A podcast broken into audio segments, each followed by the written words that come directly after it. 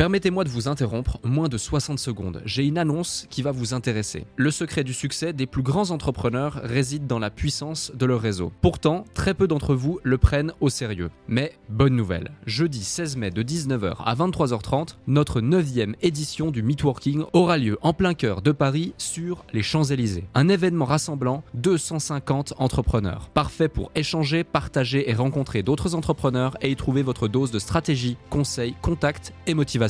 Au programme, des conférences centrées sur les piliers de votre activité, vente, stratégie et état d'esprit, un cadre prestigieux, des intervenants experts de leur domaine à votre disposition pour répondre à toutes vos questions et un apéro dînatoire pour les plus gourmands. Ce n'est pas juste un événement, c'est une chance de propulser votre activité avec des conseils éprouvés et un réseau de qualité. Attention, il reste moins de 50 places. Je vous invite donc à réserver votre place maintenant avant qu'il ne soit trop tard en consultant notre site podcastledéclic.fr ou en cliquant sur le lien dans notre bio Instagram. Merci de votre confiance, hâte de vous y voir et maintenant, place à notre épisode du jour créer une métaverse où on pourra visiter virtuellement le bien comme si on y était, visiter l'environnement du bien, la rue, le quartier. Et donc, du coup, on a un gain de temps phénoménal dans la transaction immobilière. Le déclic, c'est l'opportunité. La vie est une suite d'opportunités qu'il faut savoir saisir. Et je pense que chaque tournant de ma vie a été une opportunité que j'ai saisie. Au quotidien, j'ai l'opportunité de rencontrer des entrepreneurs et personnalités.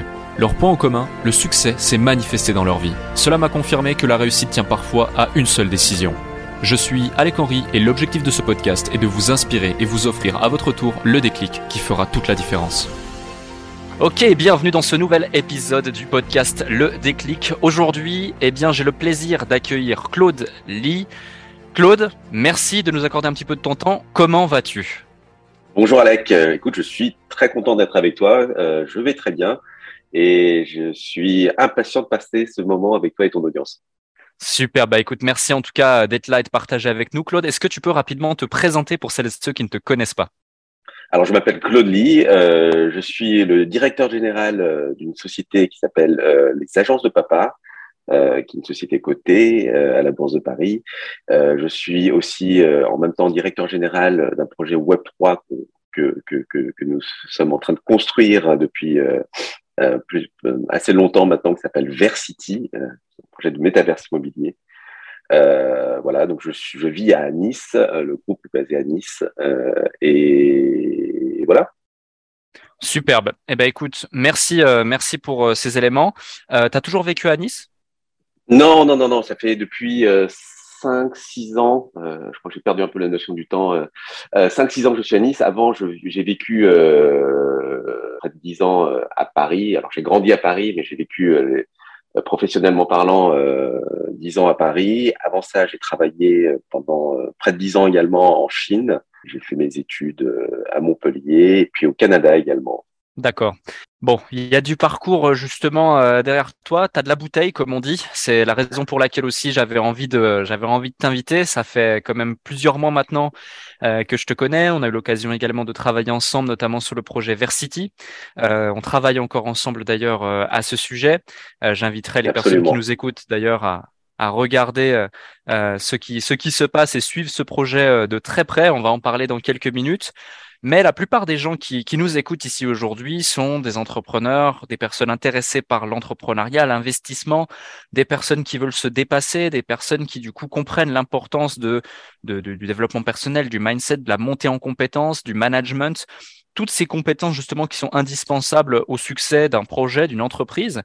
Et euh, la question que donc une grande question qui, qui va faire l'objet de, je pense, plusieurs plusieurs échanges dans, dans le cadre de de, cette, de cet échange, euh, entre autres, c'est comment est-ce qu'on devient euh, directeur général d'une boîte cotée? Quel est ton parcours finalement?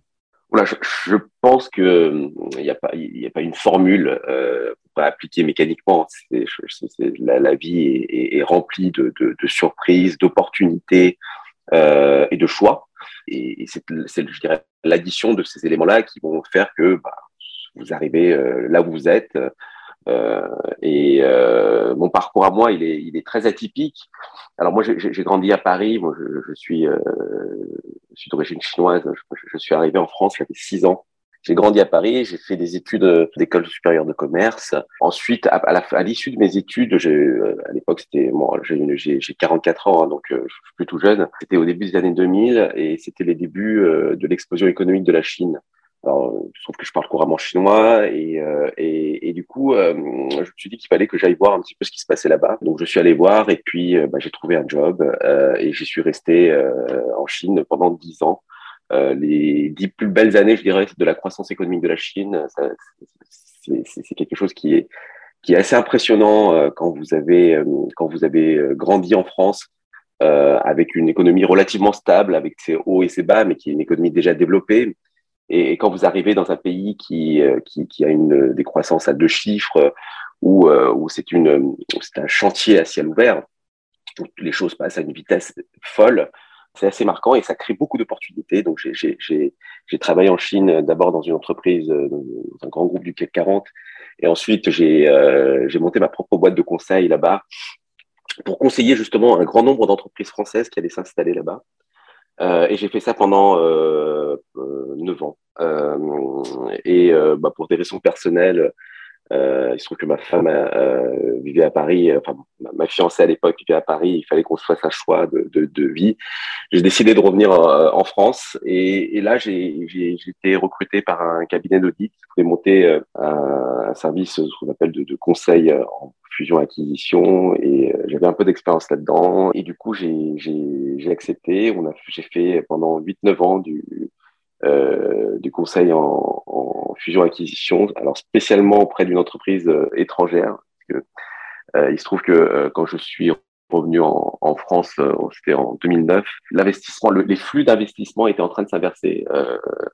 pendant, je vais dire, de, de, 80, de, de 2000 à 2009, c'était des entreprises étrangères qui allaient investir en Chine.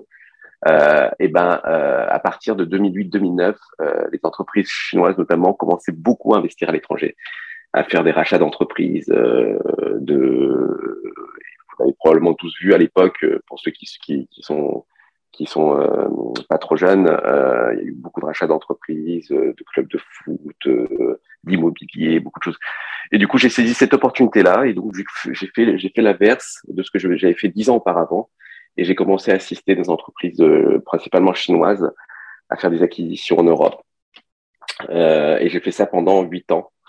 Et euh, il se trouve qu'en 2016, euh, j'ai un de mes clients qui, euh, qui, qui, a souhaité racheter un club de foot professionnel on a travaillé ensemble, on a racheté un club de foot euh, qui est le foot, le club de foot local de l'OGC Nice, et on m'a proposé de, le rejoindre. Il faut comprendre aussi que moi je suis un grand fan de football euh, depuis que je suis tout petit, euh, pour, pour, pour, le rejoindre dans le club, et donc du coup j'ai accepté assez rapidement. C'était quelque chose qui, qui, me, qui me passionnait. Et donc, je suis devenu DG adjoint de, de l'OGC Nice dans un premier temps, puis ensuite DG de l'OGC Nice. Et ensuite, euh, quelques années plus tard, euh, le, le, club a été revendu euh, par, euh, par les propriétaires, donc à l'époque mes, mes, mes, clients et même amis. Euh, et ça a été ça a été revendu et donc du coup j'ai quitté j'ai quitté l'OGC Nice et, et, et, en parallèle donc vous voyez, vous vivez dans une vie, euh, vous avez, dans une ville, vous avez, euh, faites de vos amis et notamment vous, faites ces amis, vous les faites euh, à la sortie de l'école. Et j'ai rencontré mes, associés actuels quand j'étais à la sortie de l'école, qui étaient en train de monter une, boîte immobilière digitale qui, était très disruptif avec des, une idée, des idées très intéressantes. On a beaucoup échangé. Et donc, donc c'était des agences de papa.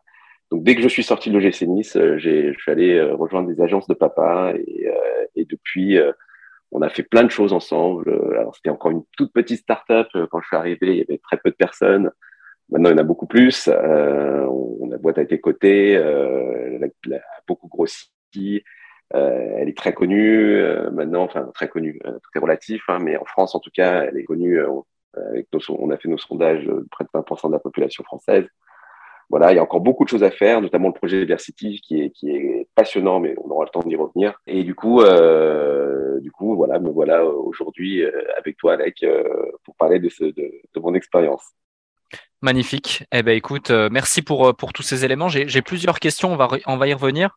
Il y, a tellement de, choses, il y a tellement de sujets intéressants qu'on pourrait aborder ici que je ne sais pas par où commencer. Mais premièrement, euh, donc, tu as suivi un parcours qui fait que euh, tu es allé en Chine, tu t'es dit je vais profiter entre guillemets de la croissance économique de la Chine euh, pour justement euh, voilà tirer profit de, de, des différentes compétences, des langues étrangères. Et, et, et, tu as rejoint un groupe du CAC 40 pour l'aider à, à, à, pénétrer ce marché-là et, et, en tirer profit et prendre des parts de, de marché là-bas. quelle était ta position à ce moment-là et quels étaient les objectifs exactement? Alors, il faut vraiment comprendre que j'étais très jeune. Hein. Euh, je sortais d'école de commerce, donc j'avais euh, 22 ans, euh, 22, 23 ans. Tu sais, quand tu sors d'école de commerce, t'es plutôt, euh, tu sors d'un moule, hein, donc tu cherches un poste de stabilité où tu es bien payé, etc. Et euh, donc mon premier poste, c'était un poste de contrôleur de gestion hein, dans, dans, un, dans un groupe qui était déjà établi. Donc en toute honnêteté, moi j'ai pas participé au développement. C'était un groupe euh, qui était en Chine depuis euh, euh, depuis les années 80. Donc il y avait déjà plus de près, près de 10 000 personnes dans le groupe en Chine. donc j'étais dans le service financier. Donc bon, j'ai mais je suis resté très peu de temps parce que du coup j'ai très vite compris qu'il y avait des choses à faire et malheureusement et, enfin, malheureusement euh, je dirais heureusement pour moi si je voulais profiter de cette croissance il fallait que je, je, je, sorte un petit peu de ça et de et que je monte des choses moi-même ce que hmm. j'ai fait donc du coup j'ai j'ai monté une boîte de cabinet de conseil avec des associés, parce que en Chine, c'est tellement complexe qu'on peut pas faire tout seul. Euh, et, du coup, avec ces associés-là, on a monté cette, ce, cabinet de conseil pour, euh, faire, euh, pour euh, aider notamment beaucoup de PME à l'époque qui voulaient, qui, avaient dans l'idée d'aller en Chine mais qui savaient pas comment faire. Donc, je suis sorti de ce groupe du CAC 40 pour monter mon propre cabinet. D'accord. Donc, pour qu'on recontextualise, pardon, quand même, euh, tu vas en Chine tout seul, euh, ta compagne de l'époque, qui est devenue ta femme, du coup, elle est restée en France. Euh, Tu as 22 ans, tu sors d'école, tu rejoins un groupe du CAC 40. Tu as un poste plutôt bien payé ou tout du moins dans des conditions qui sont sympathiques. Et là, du coup, euh, tu prends ton courage à deux mains dans un pays qui est qui est, ton pays d'origine, mais qui est un pays étranger, vu que tu es arrivé en France à 6 ans, tu as grandi en France finalement, et, euh, et tu te dis, euh, je, vais quitter ce job-là euh, et je vais créer ma propre entreprise. Euh, c'est quand même, euh, il faut quand même un certain niveau de, courage pour, pour le faire finalement. Euh, surtout euh, jeune, etc., dans un pays étranger, euh, sans forcément, j'imagine, avoir des, centaines de milliers d'euros de, côté en cas de pépin. quel a été le déclic et quel a été l'élément qui t'a qui t'a permis de, lancer cette activité tout de suite? Comme tu dis, hein, je suis d'origine chinoise, donc j'ai quand même une base familiale là-bas qui donc je suis pas totalement seul. j'ai quand même des, des, des, des, des proches là-bas qui m'ont dit voilà qui, qui, qui je pense que si c'est souvent dans, dans, dans, la mentalité chinoise, hein, quand, il y a des opportunités, on en parle autour de soi et on dit bah, est-ce que ça t'intéresse, ça t'intéresse? Et moi j'ai une opportunité euh, de quelqu'un de, de, de, ma famille qui m'a dit voilà on a ça et peut-être que ce serait intéressant que tu, tu ailles chercher euh, euh, des investisseurs en France, ça peut être euh, super intéressant. Et, voilà, c'est vraiment le, le déclic, c'est l'opportunité. Et je pense que dans la vie, la, la, la, vie est une, est une, est une suite d'opportunités qu'il faut savoir saisir. Et, et, je pense que chaque tournant de ma vie a été une opportunité que j'ai saisie. Alors, je dis pas que ce serait toujours, ce sera toujours un succès pour tout le monde, hein, mais euh, c'est les, les, grands moments de, de, de changement, de, de, de, tournant de carrière euh, sont, euh, sont ces moments d'opportunité qu'il faut saisir. Hmm. Et opportunités, finalement, tout du moins c'est ce que j'en ai l'impression dans ton parcours, sont manifestées certes par ton travail, mais également par des éléments extérieurs liés à ton réseau. D'où encore une fois la puissance d'avoir un réseau. Ah, c'est fondamental. Euh, c'est fondamental d'avoir. Euh, on est dans des, on est, nous sommes tous des êtres humains. Nous sommes dans, vivons dans ce qu'on appelle une société. Donc, une société, c'est un groupe d'hommes et de femmes. Et, et, cette société fait tout. C'est l'interaction entre les personnes fait tout. C'est quelque chose de, de, de fondamental. Euh, alors, il faut avoir quand même des compétences. Hein. Euh, je veux dire, on peut, être, le plus, euh, l'homme le plus sociable du monde. À un moment donné, il y, a, des problématiques de compétences qu'il faut avoir et il faut, savoir les acquérir aussi. Donc ça, permet d'aller de, concrétiser les sujets, mais les relations sociales sont un élément essentiel dans le, le, le progrès professionnel. Hmm. Donc tu développes, euh, tu développes ces différentes activités, puis ensuite tu reviens en France, il se passe différentes choses. Et là, on va revenir en, 2016, donc, où euh, tu, euh, tu prends la direction, si j'ai bien compris, de, du club local de Nice. C'est l'OGC Nice, c'est ça? Alors, je prends pas la direction. En fait, il faut savoir que je, je m'occupe de la partie non sportive. Du coup, donc j'avais un poste de TG adjoint. Il y avait le, le, le, le DG qui s'occupait du sportif et moi, je m'occupais de tout ce qui est non sportif. Aujourd'hui, l'industrie du sport, c'est une industrie euh, passionnante. Moi, j'adore le sport également. Euh, je pense que tu es beaucoup plus euh, calé en foot que moi, mais je suis ça, je suis ça de loin. Mais finalement, c'est une industrie aujourd'hui, on le voit. Hein, c'est une industrie qui draine énormément de cash, d'argent. on le voit d'ailleurs avec certains joueurs qui qui, qui touchent parfois des, des salaires, des primes absolument folles, des clubs qui ont de plus en plus d'argent, de plus en plus de budget. Comment est-ce qu'on gère un club de foot comparativement à une entreprise? Quels sont les, éléments différenciants euh, aujourd'hui qu'on devrait, euh, devrait connaître et qui peuvent donner des leçons d'entrepreneuriat à celles de ceux qui nous écoutent? Bah, Le produit, euh, c'est pas du tout le même produit. Euh, dans le sport, on fait appel à ce qu'on appelle le marketing émotionnel. donc on vend d'émotions. On vend pas, on vend pas un produit. alors si on peut vendre, hein, on, vend des billets de, de, de, de stade, on vend on vend des, euh, produits, euh, des, maillots, des, choses comme ça. Ça, ce qu'on vend. Mais derrière ça, il y a ce qu'on appelle le marketing émotionnel. Le marketing émotionnel, c'est bah, parce que on crée une émotion dans le, dans le sport qui fait qu'on on crée une base de supporters qui va pouvoir dépenser l'argent dans ce, dans ce, dans ce contexte-là. Et ça, le football, finalement, euh, notamment le football en France, est très loin euh, de ce que du top niveau dans, ce qu'on attend dans, l'exploitation du marketing émotionnel. Quand vous tu vas dans, les dans le dans d'autres pays euh, et dans d'autres sports, c'est beaucoup plus exploité. Donc on est encore relativement en retard en France sur ces sujets-là, euh, sur l'exploitation de, de, ces aspects-là. Et un deuxième élément très important, du coup, il faut savoir que on peut faire tout ce qu'on veut dans le marketing émotionnel, etc. pour pour vendre entre guillemets la marque, le, produit, euh, il faut pas oublier qu'il y, a quand même aussi du, un aspect sportif, donc avec des résultats sportifs. Et, le résultat sportif euh, va être quelque part déterminant dans tout le travail de marketing qui doit être fait derrière. Et euh, un club qui, euh, qui, peut faire avoir la meilleure équipe de marketing pour faire des meilleures communications avec les meilleurs produits, mais que, qui, mais que sportivement sur le terrain, ça perd tout le temps, bah, c'est très compliqué, euh, c'est très très très compliqué et, euh, et l'équilibre financier d'un club se joue aussi dans les résultats financiers, euh, les résultats pardon, les résultats sportifs. Et, hmm. quand vous avez de trop mauvais résultats sportifs, ça impacte directement ce qui se passe en France par exemple, mais ça se passe dans beaucoup de pays euh, dans le foot. quand, quand vous êtes relégué, le, le, le, revenu que vous avez en deuxième division sont sans commune mesure en termes de avec ce que vous avez dans la première division. Et donc du coup, ça va, vous pouvez passer euh, d'avoir un, budget annuel de fonctionnement de 100 à 20 l'année suivante. Et là, c'est aucune entreprise, très peu d'entreprises peuvent s'adapter euh, et, voir leur budget diminuer comme ça d'un seul coup. Donc euh, l'aspect sportif conditionne beaucoup de choses et l'aspect marketing, c'est du marketing émotionnel. Très intéressant. Très intéressant. Et euh, comment est-ce que toi, tu l'as vécu de l'intérieur, euh, la croissance finalement euh, de, tous ces chiffres dans l'industrie du sport, en particulier du foot, sur ces dernières années? Qu'est-ce qui explique cela selon toi et comment l'industrie a évolué? La première chose qui a fait que l'industrie du, foot a vu, je dirais, une croissance de, des montants, c'est les droits télé, c'est dans tous les pays. Euh, les droits de télé euh, entre les débuts d'année 2000 et aujourd'hui euh, ont été multipliés plus par, peut-être par presque 100 et, et ça a apporté des montants faramineux aux clubs des plus riches, aux championnats les plus riches. Euh, et à partir du moment où vous avez euh, ces montants-là, ça crée aussi de la visibilité en plus.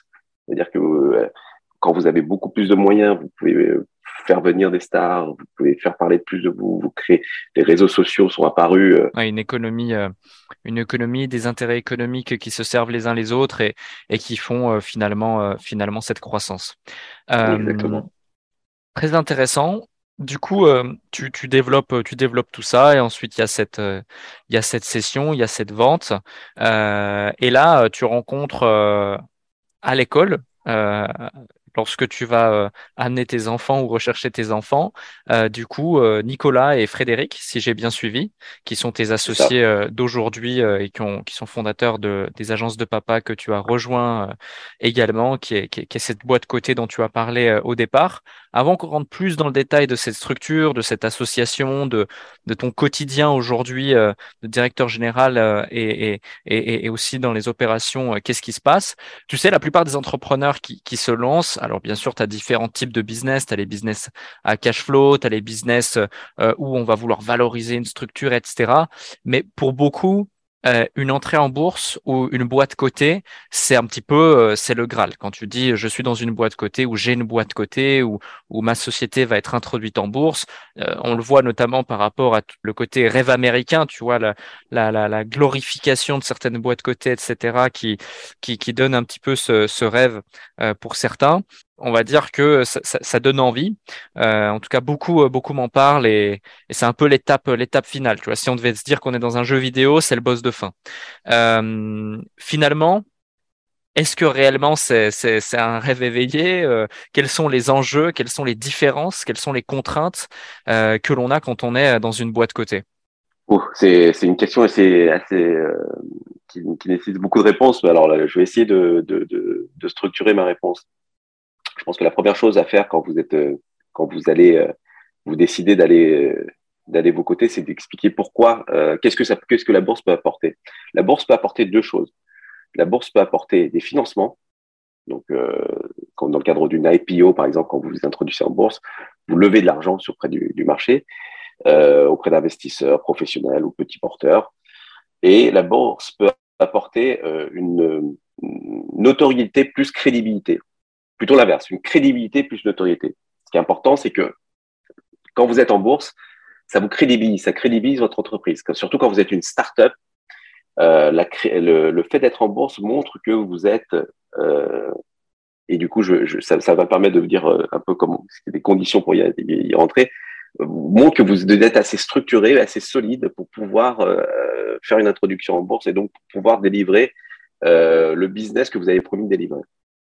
Et donc, du coup, euh, pour notre cas de figure à nous, hein, les agents de papa, c'était principalement pour crédibiliser, crédibiliser la société, crédibiliser l'offre commerciale, parce qu'on a accompagné en parallèle de ça d'une grande campagne de publicité euh, à la télé euh, avec Teddy Riner, notre, porte-drapeau. Euh, parce qu'on a un business model qui est très disruptif et, en fait, euh, on, est dans l'immobilier, hein, on, est agence immobilière digitale, et cette crédibilité était nécessaire pour que les clients nous fassent confiance pour nous, pour nous euh, confier leurs biens à la vente. Euh, donc c'était très important pour nous, et c'était la principale raison. Donc à partir de là, vous avez identifié les raisons, le pourquoi, c'est le comment. Le comment, c'est effectivement quelque chose de pas facile qui nécessite euh, beaucoup d'aspects techniques, euh, une structuration de l'entreprise, euh, dans le sens où quand vous serez introduit en bourse, vous devez délivrer certaines choses, notamment des, des, éléments financiers, des éléments de communication, avec des règles qui sont très contraignantes, et, et vous devez connaître ces règles et mettre en place des process pour suivre ces règles pour pas passer à côté. Parce que si jamais vous suivez pas ces règles et que vous vous faites attraper, là, ça, peut poser un, vrai problème. Donc, il faut structurer la société pour avoir euh, euh, des, services qui sont euh, avec des process et des contrôles internes qui soient efficients. Et ensuite, vous préparez le dossier d'introduction en bourse avec plein de conseils parce qu'il y a plein de sujets. Donc, évidemment, des conseils des avocats spécialisés, euh, vous avez un besoin d'un ce qu'on appelle d'un listing sponsor. Donc, c'est en fait une banque d'affaires qui connaît le sujet et qui va préparer un dossier, ce qu'on appelle une, un, document d'information qui va faire, je sais pas, 50, 60 pages et qui, en gros, c'est un peu, pour ceux qui sont du, qui connaissent un peu le Web 3, c'est un white paper, mais un white paper appliqué à la bourse. Euh, et, et, vous avez besoin d'avoir des conseils en communication financière parce que la communication financière, c'est une communication réglementée qui, qui, qui, qui, qui nécessite aussi une bonne connaissance de, de, de, de, de ces sujets. Euh, de sujets. Vous avez besoin d'avoir un commissaire aux comptes parce que vos comptes doivent être euh, certifiés, donc euh, personne ne vous croira sur euh, sur sur ce que vous dites. Donc il faut que vous ayez un commissaire aux comptes qui, qui, qui, qui, ne, qui va être une personne tiers, hein, indépendante, qui va vérifier vos comptes et qui va dire oui, c'est vrai, tout, tout, tout, ça est trans, tout ça est vrai, correspond à la réalité et c'est pas du pipeau. Donc, donc voilà. Donc, euh, et ça, vous passez des mois à préparer ce dossier. Vous allez envoyer ça à, pour ce qui nous concerne nous, c'est Euronext. Après, il y a d'autres bourses. Hein. Euh, il y a des allers-retours, des entretiens, plein de questions qui sont extrêmement techniques. Euh, et à l'issue de ça, bah, on vous dit oui ou non. Et donc, nous, en l'occurrence, on vous a dit oui. Et donc, voilà. Donc, vous, vous êtes attendu en bourse. Et après, bah, tout ce que je vous ai dit tout à l'heure sur la structuration, bah, de, vous devez justement structurer pour pouvoir euh, répondre aux exigences au quotidien euh, d'être une société cotée. Euh, et euh, donc, vous avez des calendriers financiers, des calendriers de communication, euh, communication de presse. Vous ne pouvez pas donner des informations privilégiées. Euh, vous devez tenir un registre des, des personnes qui ont des informations privilégiées. Et, ben, je ne je, veux pas citer tout, ce qu'il faut faire parce que déjà, un, je ne les ai pas tous en tête. Euh, et deux, ça serait beaucoup trop long et, ça, ça peut-être même trop ennuyeux. Donc, mais, l'idée, si vous l'avez bien compris, c'est euh, quand vous voulez aller en bourse, euh, c'est pas une, affaire euh, facile. Il faut être en capacité de, à la fois de structurer votre, votre organisation, votre entreprise pour pouvoir le faire, et ensuite il faut à la fois, il faut il faut avoir le temps et les bons conseils pour pouvoir vous aider à le faire. Et, euh, et dernier point, peut-être aussi important, ça coûte un peu d'argent d'aller en bourse aussi, donc il faut avoir les moyens financiers. Hmm. Euh, quand tu as rejoint les agences de papa, euh, elles n'étaient pas encore introduites en bourse, c'est ça? Non, pas du tout. On est, on n'était même pas, on n'était même pas dans la réflexion. Enfin, on s'est dit un jour on le sera, mais on n'était même pas dans la réflexion de le faire. Et puis euh, c'est venu progressivement progressivement, mais en réalité, c'est venu relativement rapidement parce que tu as rejoint les agences de papa en quelle année? En bah, de 2019. Euh, non, 2020, pardon, 2020. D'accord. Au moment où on tourne euh, cet épisode, on est le 30 juillet 2022. Euh, donc ça s'est passé relativement vite parce que du coup, 1er septembre 2020, vous n'avez même pas encore euh, la vision, l'idée de, de, rentrer en bourse. La société avait combien de combien de temps de création? La société a été créée fin 2019. Fin 2019, donc ça faisait moins d'un an qu'elle était euh, qu'elle était créée et, euh, et finalement du coup ça s'est passé relativement vite. Vous avez vous avez fait votre induction en bourse, j'imagine du coup en 2021. Alors on a une opportunité, euh, mais je peux pas, malheureusement pas expliquer trop. Euh, bah, justement, tu vois quand je, je disais qu'il y avait plein de choses que je pouvais qui, qui. On a une opportunité euh, de le faire, euh, de le faire, et on a saisi cette opportunité. D'accord, ok. Et euh, ayant déjà travaillé avec bon nombre de sociétés euh, euh, dans l'immobilier, connaissant le business model des agences immobilières, etc., je sais qu'il y a une vraie contrainte qui est, euh, qui est la suivante, c'est tout simplement le, le, décalage entre le temps où tu vas dépenser de la publicité, dans le cas où tu utilises la publicité, l'influence ou autre, pour aller chercher et acquérir euh, la vie, ton, ton, nouveau, ton nouveau prospect, ton nouveau prospect slash ton nouveau client, donc le convertir, etc et le moment où ce client finalement va signer euh, l'acte authentique chez le notaire et tu vas percevoir ta commission. Commission qui plus est est une commission euh, en général variable et dans votre cas c'est une commission fixe à 2000 euros sauf erreur. Euh, c'est comme ça aussi que vous disruptez le, le, le, système parce que tout est online et euh, et, euh, et bah tu vas pouvoir nous expliquer un petit peu comment vous vous disruptez tout ce système là des agences IMO en France. Mais finalement le le plus gros du problème pour la croissance d'un business model de ce type-là, enfin en tout cas c'est ce que j'ai identifié, voire même ce que j'ai euh, euh, pu constater sur le terrain en accompagnant certaines structures, c'est vraiment ça. C'est-à-dire que parfois tu as trois mois, quatre mois, cinq mois, six mois de délai d'attente entre le moment où tu dépenses de l'argent en publicité et tu perçois ton retour sur investissement et donc tu as un énorme décalage en trésorerie qui nécessite un, un besoin en fonds de roulement considérable si tu veux pouvoir scaler ou couvrir euh, tout le territoire français, etc., etc. Est-ce que c'est l'une des raisons qui vous a aussi poussé à aller chercher des financements extérieurs par la bourse ou par d'autres moyens? Absolument. Euh, mine de rien, hein, euh, les agences de papa restent un peu une start-up. Et, la spécificité d'une start-up, c'est que euh, elle, elle crée, elle, a un business model qui n'est pas encore équilibré. C'est-à-dire que l'idée est là, l'exécution est en cours, mais elle dépense plus d'argent qu'elle ne gagne de l'argent. Donc, en fait, il y a une perte euh, qu'on appelle structurelle, hein, euh, mais qui est, qui est, qui est, qui est, je dirais, qui est déjà, euh, qui, qui est déjà réfléchie. Hein, c'est fait Sion, c'est pas, c'est pas la mauvaise surprise à la fin de l'année. On se dit que à la fin de telle année, bah, on, va perdre tant. Et, et du coup, qu'est-ce qu'il faut faire? Bah, Il faut trouver l'argent pour pouvoir compenser cette perte. D'où les levées de fonds que font toutes les startups et euh, les agences de papa ne font pas exception à la règle. Et donc, du coup, depuis l'existence, de, le début des agences de papa, euh, on a levé, euh, je, crois qu'on a levé près de 13, on a levé autour de 13 millions d'euros déjà sur, et je parle, je parle même pas de, de Versity, hein, je, je, parle uniquement sur les agences de papa. on a levé 13 millions d'euros. Et, et, et c'est cet argent-là qui permet justement de, de, de, de compenser des pertes et d'avoir aussi euh, les moyens d'investir en plus. Euh, investi et, et, quand je parle d'investissement, c'est plusieurs ordres. Hein.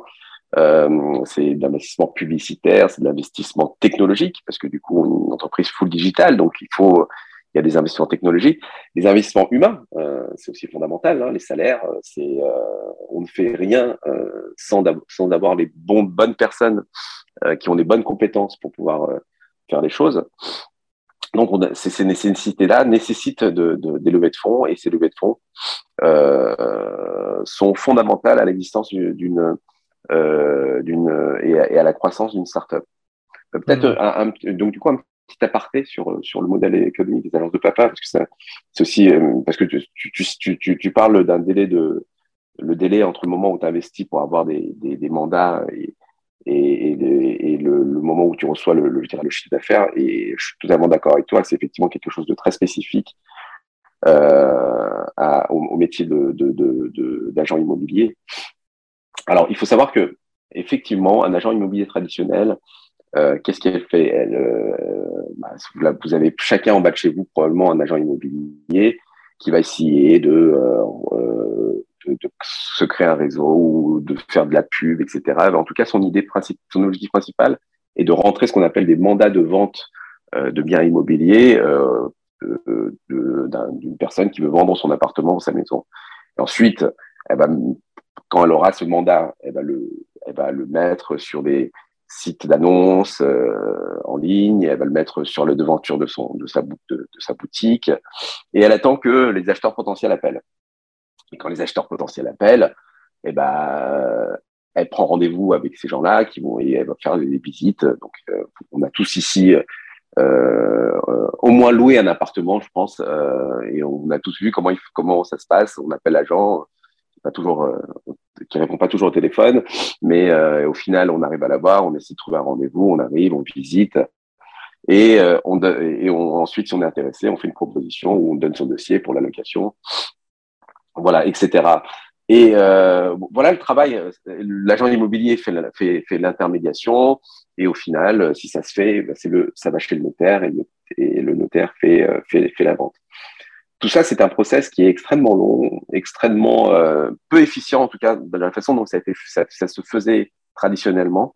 Et les agences de papa, en fait, et, et en plus, ce qui est très important à dire, c'est que l'agent immobilier, pour faire ça, te prend en moyenne, euh, allez, en France, c'est moyenne 5% euh, de commission. C'est-à-dire que euh, si tu vends ton appartement euh, tu veux le vendre 100 000 euros, tu vas pouvoir le, en fait le, mettre à, prix à la vente à 105 000 euros parce qu'il faut que tu mettes les 5% de l'agence immobilière à l'intérieur. Donc, euh, donc 5 000 euros pour 100 000, pour un bien à 100 000 euros, mais bon, si ton bien à 1 million d'euros, vous voyez que les montants, ça peut monter très vite. Et, donc, du coup, pour ce travail, euh, on se dit, mais c'est pas efficient quand même. Donc, les agences de papa, c'est quoi? C'est trois choses qui, vont essayer de disrupter ce modèle classique. C'est euh, un modèle où le prix, euh, comme tu dis, est, fixe. Et, donc, on essaie de le faire. Euh, on se dit, voilà, 5%, c'est beaucoup trop cher. C'est beaucoup trop cher par rapport au travail fourni. Et nous, on pense que bah, le travail, ça devrait être autour de 2000 euros. Et donc, du coup, on le fait pour 2000 euros aux agences de papa. Donc, avec une baisse très, très significative hein, des frais d'agence. Et donc, pour, pour celui qui vend et celui qui achète, une pression économique moindre. Deuxièmement, euh, il faut pas le faire comme les agences immobilières classiques. Il n'y a pas assez d'efficience. Donc, on a essayé d'industrialiser tout le process. Euh, donc, on n'a plus d'agents immobiliers sur le terrain. On n'a plus euh, de d'agences immobilières, de boutiques entre guillemets qui donnent sur rue. Euh, on a notre site internet et derrière on a euh, une, une, gestion industrielle euh, en fait de, du métier d'agent immobilier. Donc il fallait essayer de standardiser les, les tâches pour que pour gagner en efficience et pour essayer de passer le moins de temps possible tout en gardant le même niveau, euh, je dirais, de satisfaction client. Euh, et donc, il y a en fait, les, des, il faut mettre en place des outils, de, des, des, outils d'automatisme. Euh, il faut mettre en place des process de travail qui sont euh, qui n'existaient pas. Personne ne faisait ça avant. Et, donc, ce qu'on a fait les les agences de papa, c'est industrialiser tout le process pour essayer d'avoir une intervention humaine qu'au moment clé euh, et que du coup, on arrive à traiter avec le même nombre de salariés beaucoup beaucoup plus de transactions. Et, et, c'est ça qui fait que, au final, euh, on arrive à offrir des frais d'agence extrêmement bas et qui profitent au final à, tous. Et le dernier point, je pense, c'était important aussi de, de, de dire, euh, l'agence traditionnelle immobilière avait une communication euh, très basique, mauvaise image, mauvaise réputation des agents immobiliers en France. Mais dans d'autres pays, c'est pareil. Euh, il fallait vraiment nous rendre sympathiques, euh, nous, nous, nous, faire connaître la marque, faire connaître le, le, euh, le, business model au grand public. Et donc, c'est pour ça qu'on a lancé cette, grande campagne euh, l'année dernière de, communication télé, euh, euh digital, internet, médias, pour essayer de et l'introduction en bourse pour montrer que, bah, pour déjà nous présenter, pour que chaque Français sachent qu'ils peuvent faire autrement s'ils veulent vendre leur bien ou qu'ils veulent acheter un bien. Ils sont plus obligés de payer autant. Ils sont plus obligés de le faire comme les agences euh, immobilières traditionnelles. Euh, mais en plus de ça, euh, leur dire que bah, ils peuvent nous un bien. C'est, on est solide, on est une société cotée, on est capable de, gérer, de gérer leurs biens aussi, la vente de leurs biens aussi bien que les agences traditionnelles, voire mieux. D'accord tout ça, ça représente quand même une charge de travail qui est considérable. Disrupter une industrie qui plus est aussi pérenne, solide et, et historique que, que, que l'immobilier. Donc l'immobilier, on est sur euh, quand même quelque chose de très euh, cartésien, très terre à terre, euh, et pas forcément, euh, pas forcément ouvert au digital, même si ça se fait de plus en plus. Et à mon sens, c'est indispensable, hein, que ce soit sur des solutions telles que telles que vous proposez, ou que ce soit pour les agents terrain qui, qui, qui doivent être présents en ligne pour pouvoir utiliser d'autres stratégies que la pige, par exemple, pour pouvoir créer des opportunités. Donc, je peux que partager tout ça, mais ça représente une grosse charge de travail. Aujourd'hui, les agences de papa, c'est combien de collaborateurs? Crois que euh, là, on doit être à 80, 90 personnes, 92 personnes. D'accord. Et ça, c'est 92 personnes salariées en France. Oui, 100% CDI. Euh, donc, on, on, philosophiquement, on est contre le, le travail précaire. Enfin, je, je, je, vais arrêter de parler des hôtels traditionnels, mais bon, il faut savoir que les agents immobiliers que vous, quelquefois que vous croisez, ne sont ce qu'on appelle les agents commerciaux. En fait, ils n'ont pas un salaire fixe, euh, ils ont un salaire euh, qui dépend du, du des ventes qu'ils font. Donc, euh, qui rend souvent, une, donne une certaine précarité à ces gens-là. Et nous, pour nous, notre approche, elle, est, elle doit être avoir de très bons salariés, avec un bon niveau, mais en même temps de leur garantir des revenus qui soient, voire qui aient une vie stable. Et donc tout le monde chez nous est en CDI, tout le monde chez nous est en, en France, euh, à Nice même. Euh, on, est, basé à Nice. On a un call center qui gère toute la, la, la partie commerciale, service après-vente, etc., qui est en plein centre-ville de Nice. D'accord. D'accord. Et euh, donc vous êtes trois associés. Comment est-ce que vous répartissez, répartissez euh, les, les, tâches, les responsabilités? J'imagine que vous n'êtes pas tous les trois sur les mêmes sujets, sinon ce serait pas efficient. Tu parlais d'efficience. Euh, est-ce que tu peux m'en dire plus à l'égard de, de ça? Parce que souvent, euh, on, on on sait et beaucoup, euh, beaucoup le savent et je le mets moi-même en avant parce que c'est aussi comme ça que, que je gère beaucoup de choses. J'ai plusieurs associés dans plusieurs structures différentes et à chaque fois, euh, du coup, chacun a sa valeur ajoutée, chacun apporte sa pierre à l'édifice de par son expertise, de par euh, ses capacités innées ou, ou personnelles. Est-ce que tu m'en dire plus à l'égard de la répartition des tâches entre vous trois? Oui, alors déjà, juste une petite précision. Enfin, comme on est coté, on a, on a des centaines, des centaines de, de, d'actionnaires. Donc en fait, on n'est plus que on n'est pas trois trois associés. Je veux dire qu'on est trois dirigeants, euh, trois dirigeants avec euh, des centaines d'associés, euh, dont dont euh, la plupart de, de, des directeurs, de, des chefs de service dans, dans, dans, au sein de l'entreprise. Euh, donc donc voilà. Donc du coup, comment on se partage le travail? Et tu, comme tu l'as dit, on a chacun nos qualités, nos défauts. Euh, je, je, pense que donc avec Frédéric et, Nicolas, on a déjà ce qui, est très important, c'est que euh, on, est, euh, on fonctionne en, symbiose, euh, c'est-à-dire qu'on on se partage vraiment toutes les informations, on, valide des décisions à trois. Et, et, par rapport à tout ce qu'il y a à faire, je peux te dire Alain que, que trois c'est quand même beaucoup mieux qu'un. Finalement, trois c'est quoi? C'est trois cerveaux. C'est pas, c'est trois cerveaux qui interagissent avec des, des, des, des qualités différentes. Et euh, je pense que tout ce qu'on a fait, on n'aurait pas pu le faire si euh, s'il y avait qu'une personne. Hum, c'était juste pas possible. C'est trois fois plus de temps hein, aussi, euh, parce que quelquefois on, on a, on, on, doit, on, on, se, on se sépare pour chacun gérer une partie. Et donc du coup, euh, même si euh, c'est pas c'est pas délimité, on, on, a trouvé un équilibre, je dirais, euh, naturel euh, par rapport aux qualités et aux défauts. Moi, je, je, euh, je suis plus, euh, je dirais, un, gestionnaire, un financier. Euh, donc, tous ces aspects, je dirais, management, organisation, finance, c'est plutôt moi. Nicolas, c'est vraiment le spécialiste de la tech. Hein. Le projet Web3 Versity, ça fait depuis six mois qu'on qu'on qu'on a qu'on développe le truc, mais ça fait depuis le début euh, de que depuis le début de, de je dirais des agences de papa euh, Nicolas nous parle euh, de, de, blockchain de dire voilà il faut qu'on puisse il y a, y a un truc à faire les gars je, je, je... et donc lui c'est c'est vraiment le, le, le, le tech. Euh, donc du coup euh, lui il supervise beaucoup les sujets tech avec nos développeurs avec euh, avec notre, notre, notre directeur digital euh, il va chercher des outils, il, est très curieux, donc il passe beaucoup de temps à aller à, à, faire de la prospective sur des sur des sur des sur des, euh, des de, l'innovation technologique. Donc Nicolas, c'est vraiment euh, sur la partie tech.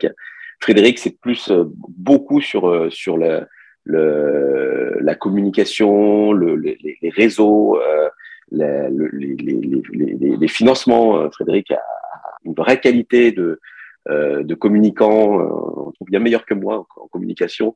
Et, et, et, il, a, il arrive à, il a un très gros réseau, il arrive vraiment à expliquer les choses à nos investisseurs euh, d'une façon euh, euh, moins technique, mais beaucoup plus euh, appréhensible par, par tous.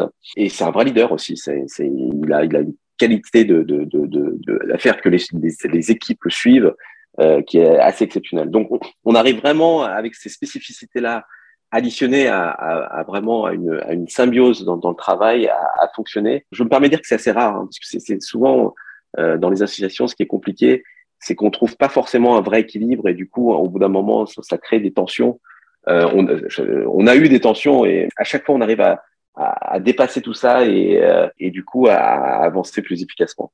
Effectivement, je, souligne ce point, euh, trouver un équilibre entre les différents associés de façon à définir clairement qui fait quoi euh, et, euh, et, que chacun apporte une valeur ajoutée qui est, qui est celle qu'il doit apporter en proportion de soit le deal initial, soit les parts, soit la position de l'individu en question.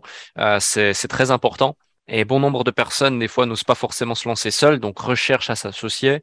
Et, euh, et c'est comme, c'est comme, c'est comme dans beaucoup de choses dans la vie. Hein. Si on fait les choses précipitamment, sans réflexion et euh, de la mauvaise façon pour les mauvaises raisons, malheureusement, euh, ça peut durer un temps, mais pas forcément, euh, pas forcément l'éternité.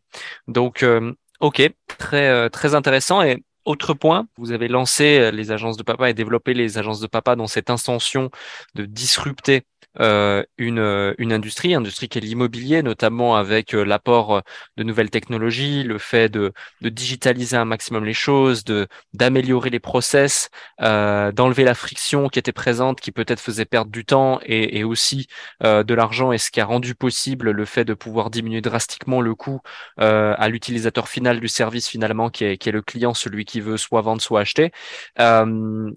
donc sur cette base, très intéressant, ça se passe bien, mais il faut savoir que les agences de papa sont encore aujourd'hui du coup en phase de développement, en phase de croissance, euh, parce que c'est récent, il y a beaucoup d'argent qui est investi, euh, c'est le, fonctionnement économique même d'une d'une société euh, cotée, ce qui fait que quand on investit beaucoup, mais finalement il n'y a pas forcément autant d'entrées que, que ben on est en, déficit parce qu'on voit long terme. Comment est-ce que tu monitores Comment est-ce que vous gérez ça, euh, que ce soit au terme de, communication d'une part, mais aussi en termes de gestion, parce qu'il faut trouver le, bon le baromètre finalement entre euh, combien est-ce qu'on peut se permettre euh, d'investir, pour quel retour et sous quelle échéance on va avoir ce retour, etc. Euh, c'est pas c'est pas forcément quelque chose que tout individu serait en capacité de faire ou pourrait rester serein à l'égard de à la vue de ces chiffres. Eh ben, il faut construire. Euh, là, là, du coup, c'est des, des, sujets qui sont euh, propres à toute entreprise. Hein. Il faut avoir l'information la, euh, de nos KPI clés. Donc, il faut identifier ces KPI clés pour identifier et puis pour le, le traquer. Euh, nous, on il se trouve qu'on a mis pas mal de temps à mettre en place un, un CRM très efficace qui est donc euh, qui nous permet à tout moment, moi tous les matins, j'arrive au bureau, j'ai un, dashboard qui me permet de voir tous les euh, tous les KPI que j'ai envie de voir euh, et qui permet justement de traquer l'avancée en temps réel, hein, parce que l'avantage de, du CRM, c'est de, traquer en temps réel les évolutions. Donc effectivement, on, a l'information en temps réel, donc on prend des bonnes décisions. Et ça, c'est pas évident. donc ça nécessite un temps de construction. Un CRM nécessite un temps de construction. Ensuite, j'ai un service financier que j'ai construit euh, très efficient. Euh, c'est-à-dire que j'ai un service financier qui est capable de me faire des, prévisionnels, qui est capable de me faire des suivis prévisionnels, qui est capable de me donner euh, euh, et, c'est rare pour une entreprise de, notre, finalement assez petite, hein, de taille, hein, de capable de faire des, points de situation euh, à tout moment euh, et d'avoir des capacités de projection à tout moment. C'est-à-dire que en fait, euh, finalement, euh, quand, quand, tu es manager, tu as besoin d'avoir les bonnes informations pour prendre des décisions. Et ces informations-là viennent à la fois du CRM pour la partie d'information commerciale et de la finance euh, pour euh, les parties bah, de coûts, euh, euh, cash flow, etc. Donc, et du coup, avec ces informations-là, donc tout ça nécessite une construction. et encore une fois, j'insiste beaucoup sur cette construction-là. quand vous avez construit tout ça, Là, vous avez quelque chose qui tourne et qui vous permet de justement de pouvoir euh, prendre des bonnes décisions au bon moment. D'accord. Donc euh, c'est vraiment, euh, ouais, comme on dit, comme je dis souvent, on ne peut améliorer que ce que l'on maîtrise. Donc la, la, connaissance de sa data, ses KPI clés, ce que l'on est prêt par exemple à dépenser en termes de coût d'acquisition pour un nouveau client est capital. Et encore, ce n'est pas la seule métrique à prendre en compte, mais euh, c'est capital. Et typiquement, vous, en l'occurrence, ce qui est intéressant, c'est que vous avez dans tous les cas le montant fixe de la rémunération qui vous est attribué par client closer et, et, arriver en bout de chaîne. Donc, euh, donc finalement, une fois que vous avez cet élément, vous identifiez euh, quels sont les coûts fixes que vous pouvez vous permettre d'avoir au niveau structurel, quels sont les coûts marketing que vous pouvez vous permettre d'avoir en coût marketing, et euh, sous quelle échéance de temps et prévision euh, vous êtes en capacité d'aller chercher la rentabilité pour pouvoir avancer, scaler et appuyer sur le bouton, quoi. Si on résume. Et je, je, vais même, je vais prendre un exemple. il y a à peu près six mois, il y a peut-être huit mois, on, avait, euh, plus de salariés qu'aujourd'hui, notamment sur le service commercial. Donc en fait, on a pourquoi? Parce qu'on faisait beaucoup de choses encore manuellement. Et on était capable de traquer avec, euh, euh, les automatismes qu'on a mis en place le, nombre de dossiers que peut traiter un salarié. Et donc, du coup, on s'est dit, bah, avec l'automatisme, on est passé, je ne vais pas rentrer dans les détails, mais on est passé, on a diminué très fortement enfin, augmenté très fortement le nombre de dossiers que peut traiter un salarié. Donc, du coup, on a hmm. pu, on a pu anticiper une baisse du, nombre, du nombre de personnes qui avaient dans le service commercial. Et, et, euh, et, et, ça, c'est le, les gains de productivité, c'est clé dans l'amélioration dans d'une société. Hmm. C'est clair. Souvent, l'entrepreneur va se focaliser euh, sur euh, augmenter les KPI à l'égard de sa capacité d'acquisition ou de conversion.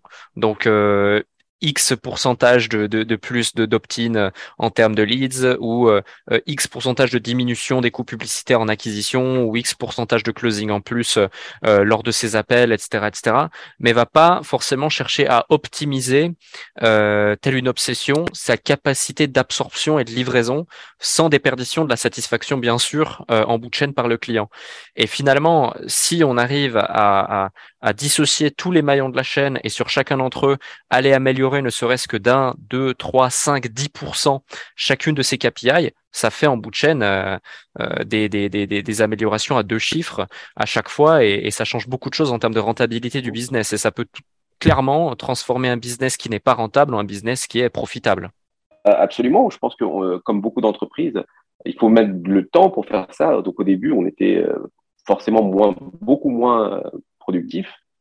Et en construisant nos automatismes, on a pu être beaucoup plus productif et puis et, et, du coup euh, améliorer les, les le, alors on n'est pas encore à l'équilibre, hein, mais euh, baisser le, les, les, les, pertes de l'entreprise. Et du coup, on a un trend qui fait qu'on sait quand est-ce qu'on sera à l'équilibre.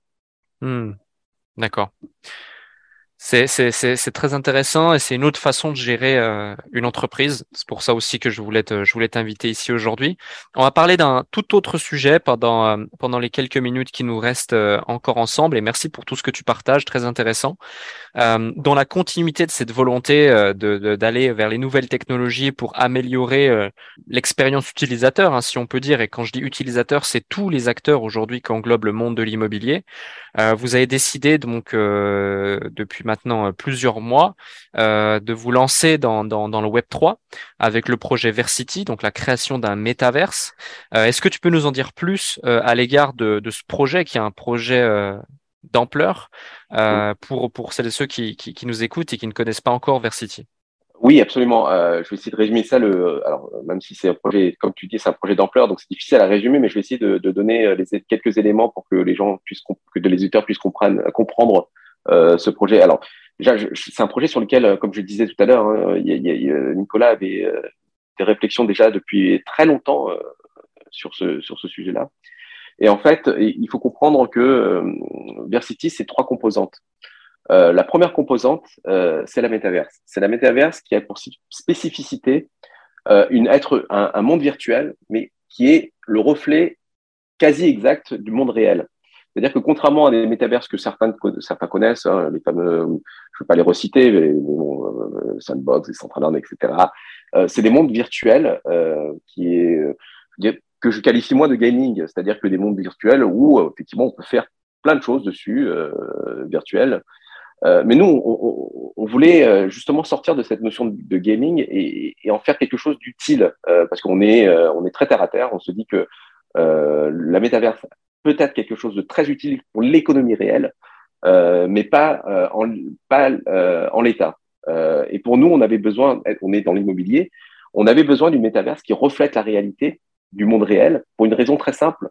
C'est-à-dire qu'on veut que, quand je parlais d'industrialiser le process d'agent immobilier, l'un des bottlenecks, l'un des les goulots d'étranglement qu'on trouve aujourd'hui, c'est la visite. La visite, parce que en fait, quand les gens les informations qui sont disponibles aujourd'hui quand vous voulez acheter un bien sont beaucoup trop limitées. Vous avez quelques photos, vous avez une description, et à partir de là, vous devez, euh, vous devez euh, appeler l'agent immobilier pour demander une visite. Et, et, ce qui se passe dans la réelle, dans la vie réelle, pour nous, agents immobiliers, enfin pour les agences de papa, où on traite beaucoup, beaucoup d'appels, bah, on se retrouve avec plus de 90% des visites qui ne servent à rien parce que les personnes, quand ils voient le bien, ils disent ah bah oui, mais c'est pas ce que j'imaginais, etc. Donc créer une métaverse où on pourra visiter virtuellement le bien comme si on y était, comme si on était dans, dedans, euh, visiter l'environnement du bien, la rue, le quartier, et, être capable d'interagir avec les, personnes qui sont partie prenante de, l'opération. Ça peut être euh, l'agent immobilier, le vendeur, mais ça peut être aussi des gens de votre côté, de, vos amis, vos familles. Ça peut être euh, un, architecte qui va pouvoir aussi agir sur l'apparence, parce que c'est du virtuel, l'apparence de, de, de, du bien que vous voulez acheter. Ça va vous déjà vous dire, vous avez envie d'aller plus loin ou pas. Et donc, du coup, à l'issue de ça, on va se retrouver des personnes qui vont finalement faire la, la, la, la visite réelle. Ils auront déjà quasiment, euh, quasiment, ils sont déjà quasiment sûrs de vouloir euh, aller au bout euh, de l'opération. Et donc, du coup, on a un gain de temps phénoménal dans la, dans la, dans, dans, dans la transaction immobilière. Les, fameux six mois que tu évoquais tout à l'heure, Alec, eh ben, on va pouvoir les écraser d'une façon très importante grâce à, cette visite, immersive euh, qui va pouvoir améliorer euh, justement l'expérience client et le process de vente en même temps. Et, et, et, et quand on élargit euh, cette notion de métaverse, on va se dire qu'on va pouvoir aussi ajouter des services complémentaires qui va, des personnes, des, prestataires de services pourront venir directement dans cette métaverse pour aussi proposer leurs services euh, d'une façon beaucoup plus efficiente. Vous voulez faire un crédit, vous voulez demander à votre banquier de voir le bien, le banquier a besoin d'être rassuré sur l'état du bien ou sur le, le, le, positionnement du bien avant de vous accorder ce, ce, ce le, le, crédit. Donc un banquier qui arrive à visiter en immersif votre bien, c'est un moyen très très important de permettre de, au banquier d'accepter le, le, crédit. Vous voulez, euh, euh, à un moment donné, vous voulez faire un, que le déménageur vous fasse un devis pour, euh, pour faire le déménagement sur ce bien, et ben le ménageur, quand il va voir l'état du, du, bien, il va se dire voilà, bah ça, effectivement, ça fait tel mètre cube, et je veux plus plutôt, euh, je vais bientôt, je vais pouvoir vous faire un, un, un devis plus précis. Et ça, c'est uniquement dans le vent de, du, des, des, biens, des biens anciens.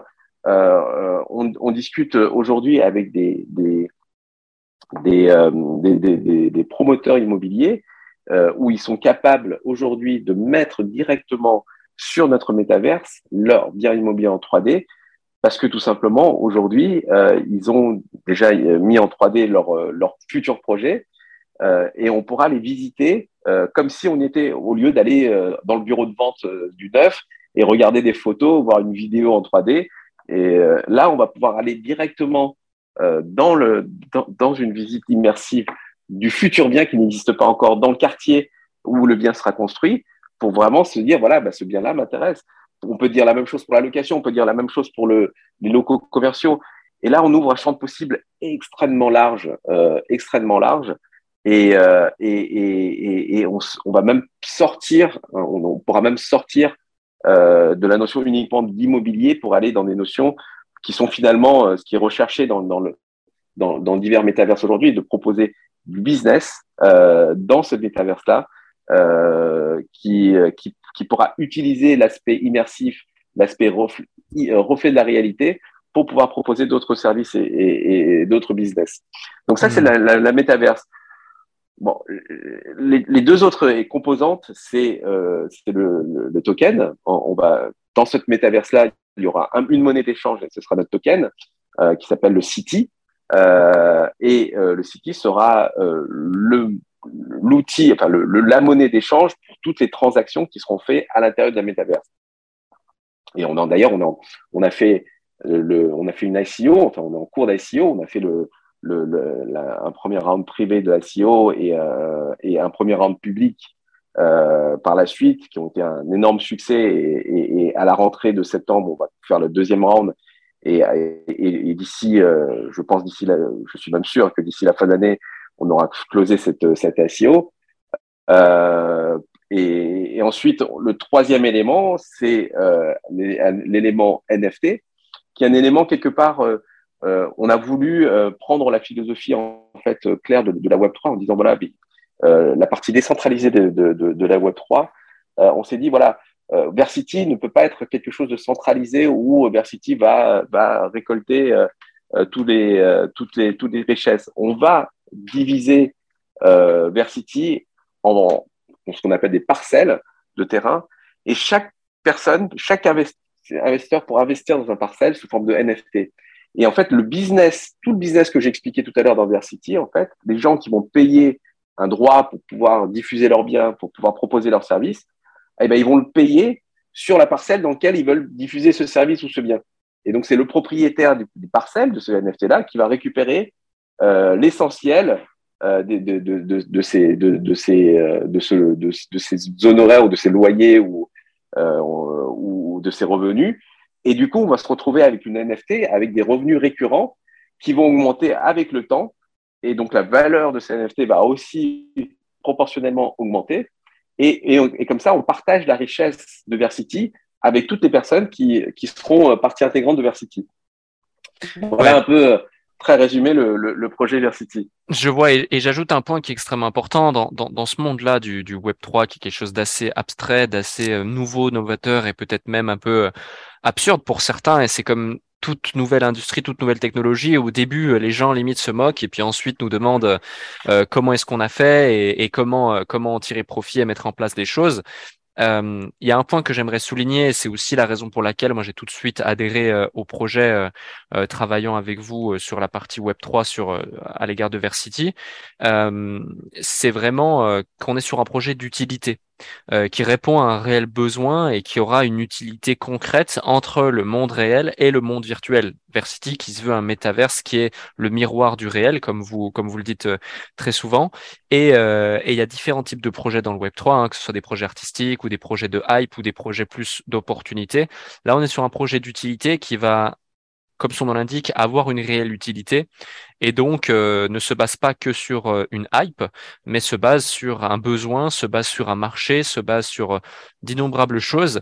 Et même si aujourd'hui c'est quelque chose qui peut être un petit peu, comment dirais-je, très, voire trop novateur, euh, il faut se dire que développer un tel projet, ça prend plusieurs années et que dans quelques années, quand on voit ne serait-ce que les technologies LIDAR euh, à la rapidité à laquelle elles se développent avec juste notre smartphone, euh, qui nous permettent en, en, un coup d'œil, littéralement le temps qui nous permettrait de faire une simple photo, une simple vidéo dans un appartement, de réussir à identifier où est-ce que se situe l'appareil dans l'espace et donc reproduire en 3D quasi automatiquement le bien en question, qu'est-ce qu'il en euh, dans quelques années euh, quand euh, ces nouvelles technologies auront été davantage développées et que des métaverses comme celui de Versity permettra l'application et la mise, en application de, tout ça pour justement améliorer le quotidien, que ce soit des utilisateurs ou des personnes qui sont acteurs de ce marché de l'immobilier. Donc, je pense effectivement qu'on est sur quelque chose qui a un énorme potentiel et c'est une bonne chose que des acteurs qui sont légitimes à le faire, de par votre expérience, de par votre position sur le marché aujourd'hui, qui est le marché de l'immobilier, euh, le, mettre en place euh, de cette façon. Absolument. Et euh, je pense que la technologie aujourd'hui est déjà mature. C'est pas une technologie. Et, notamment, on le voit quand on discute avec les professionnels de l'immobilier. Ils sont toujours, en, et en leur montrant ce qui est faisable aujourd'hui technologiquement, ils sont tout simplement bluffés en disant mais effectivement, si vous êtes, euh, si vous faites Versity, euh, on n'aura plus euh, le besoin d'aller d'aller sur du se loger ou d'aller puisque on est dans, du se loger 3.0 en fait. Si je veux faire Exactement. Un ouais, tout à fait, tout à fait. Et, et, toutes les personnes qui nous écoutent, moi, je les, je les invite à, s'ils n'ont pas encore déjà fait, à se procurer ou, ou, ou trouver une solution pour l'essayer, euh, un casque VR, euh, Oculus, donc Meta, la boîte Facebook euh, fait ça, Oculus, euh, Oculus 2, je crois, ou MetaQuest 2, je crois que ça s'appelle comme ça, le, le, commercialise pour 200 ou 300 dollars à l'heure actuelle et nous permet d'aller justement dans, dans ce qui est, ce qui va être le métaverse. Ces métaverses existent déjà et on peut littéralement se balader dans des mondes virtuels qui ont déjà été conçus pour vous, pour que ça puisse vous, vous donner un petit peu euh, une impression de, de, ce que va pouvoir être l'avenir des visites euh, immobilières, l'avenir des visites virtuelles euh, immobilières. Donc c'est intéressant. Écoute Claude, merci pour pour tout ce que tu as je, me permets à, ton, auditoire de, de, de, de, je les invite à aller quand même regarder sur Versity sur notre site versity versity.io versity v e r euh, S-I-T-Y, S-I, hein, pas C-I, S-I-T-Y.io. Euh, il y a quand même pas mal d'informations et je pense que ça leur donnera beaucoup plus de, d'informations qui pourront les faire comprendre quel est l'intérêt du projet. Mhm. Ouais, je, vous invite également à le faire et, euh, effectivement, bon nombre d'individus euh, s'y intéressent et, et, continueront, je pense, de, de s'y intéresser de près. Donc, je peux que soutenir tes propos. Euh, merci Claude de, de, tout ce que tu as partagé jusqu'ici. Euh, énormément d'informations, énormément euh, euh d'éléments euh, très pertinents également pour celles et ceux qui nous écoutent. Si tu avais une dernière une dernière chose à nous partager qui a, qui, a, qui a créé un déclic chez toi ou que tu veux absolument partager à celles et ceux qui nous écoutent, qu'est-ce que ce serait? La parole est à toi. Ouf, je pense qu'il y a plusieurs éléments qui font, qui font, qui, font partie de, la réussite euh, professionnelle. J'avais déjà évoqué l'élément de, l'opportunité à saisir. Je pense qu'il y a un élément important, c'est le travail. Euh, il faut savoir que c'est extrêmement important. Euh, euh, on peut avoir de la chance, on peut avoir euh, des bonnes opportunités, mais derrière, si on ne compense pas ça avec beaucoup, beaucoup de travail, euh, ça ne marchera jamais. Euh, donc, euh, je pense que c'est un conseil que je donnerais à, chacun, savoir saisir les opportunités et mettre beaucoup de travail derrière. Parfait. Je ne peux qu'appuyer ces propos euh, et, je le dis à chaque fois. Hein, euh, finalement, euh, n'importe quelle idée ou n'importe quelle pensée sans action ne vaut rien. Donc, il faut il faut mettre en place les choses. Et comme tu le disais en début d'échange, tu peux être la personne la plus sympathique du monde. si si derrière il n'y a pas de compétences, il n'y a pas d'action derrière ces compétences, ça n'aboutira à pas grand chose. Comme tu l'as dit, du coup, si on veut te retrouver, on peut justement euh, retrouver les agences de papa, Versity. Est-ce que tu es présent également sur un réseau social en particulier si on a envie de rentrer en contact avec toi? Je suis sur LinkedIn, euh, donc euh, vous tapez Claude Lee, Claude Lee, L-I. voilà, je suis, en général, je regarde régulièrement mon, mon compte LinkedIn. Parfait. Écoute, euh, tu as beaucoup contribué encore une fois dans ce, dans ce podcast. On est sur un format qui est un petit peu plus long que d'habitude. Je crois que ça fait un peu plus d'une heure qu'on échange ensemble et c'était vraiment un plaisir. J'ai pas vu le temps passer. Euh, J'espère que tu as apprécié ce, ce moment d'échange euh, toi aussi. Mais en tout cas, c'est vraiment le cas et je pense que les gens, euh, les gens, ça sera le cas aussi. D'ailleurs, n'hésitez pas à nous le faire savoir en mettant 5 étoiles sur Apple Podcast. C'est très important pour donner encore plus de visibilité à ce podcast. Merci Claude, vraiment c'était un plaisir. J'espère que tu as apprécié. Merci Alec. Ben, J'ai beaucoup apprécié, mais je voulais, je voulais quand même te, te remercier pour, euh, pour cette invitation. C'est toujours intéressant d'échanger, euh, euh, de, de, discuter de mon expérience. Euh, et puis je voulais remercier tous tes auditeurs pour, pour avoir pris le temps d'écouter notre échange. Et puis, puis j'espère, si tu as besoin de moi une prochaine fois, pour intervenir avec très grand plaisir. Eh ben écoute, c'est noté, c'est pas tombé dans l'oreille d'un sourd et je te souhaite du coup le meilleur pour la suite. À bientôt, merci. À toi aussi, Alec. Ciao.